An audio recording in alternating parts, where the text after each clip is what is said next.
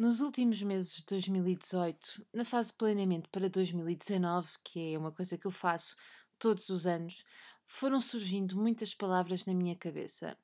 Assim, tal como vinham, vinham como quem não quer a coisa, também iam. E no corre-corre do dia a dia, e a vida vai-nos pedindo que tenhamos determinadas atitudes que podem ser a coragem, que possamos arriscar e confiar em nós e nos outros.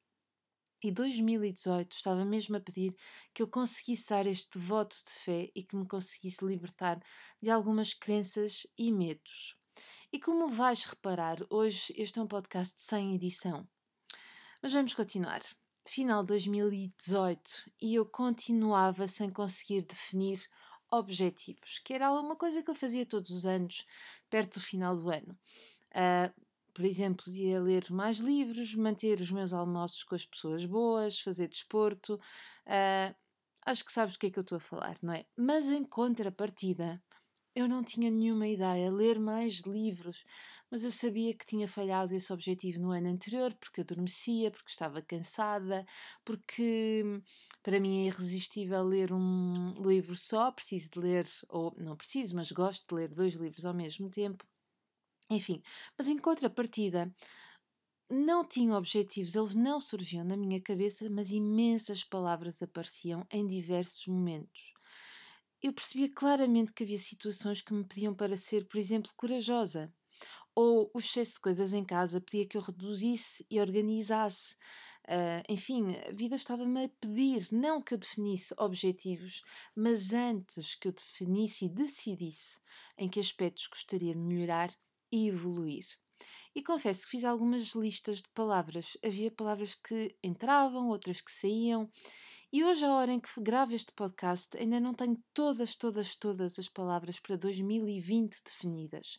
É que 2019 foi um ano muito exigente a todos os níveis, foi surpreendente também e foi inesperado e ainda não terminou.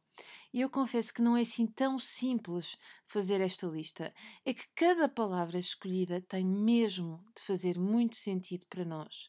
Mas em relação à planificação profissional e pessoal, essa já está feita. Aliás, já que, já que estamos a falar disso, deixa-me dizer que podes consultar em parentalidadepositiva.com as novas certificações e as datas que já estão disponíveis e também um, essas datas disponíveis acrescem uh, até uma certa altura um valor especial de promoção. Deixa-me também dizer que a primeira turma de mentoria já está completa e vai iniciar agora no início de janeiro.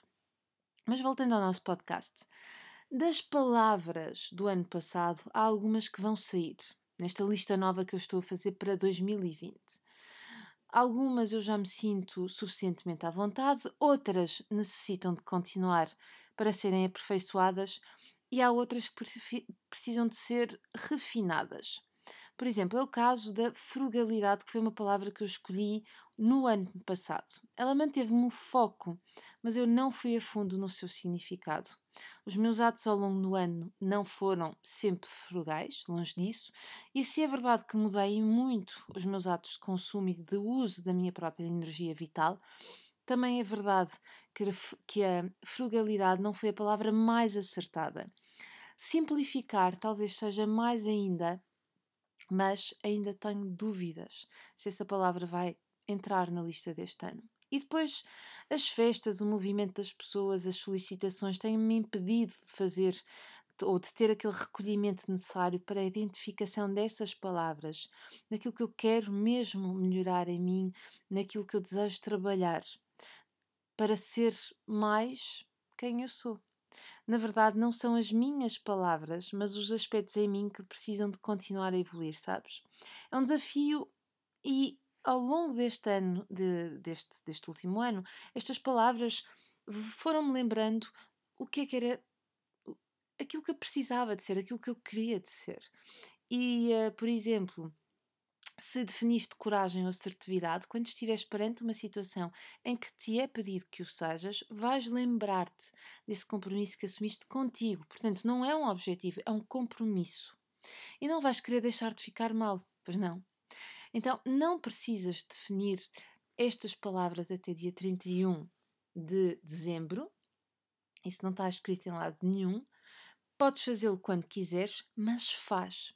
E se quiseres também partilhar comigo depois, eu adorava lê-las. Faz identificando no, um, no Instagram arroba theboss underscore mumstheboss, mums com U, ou no uh, Facebook.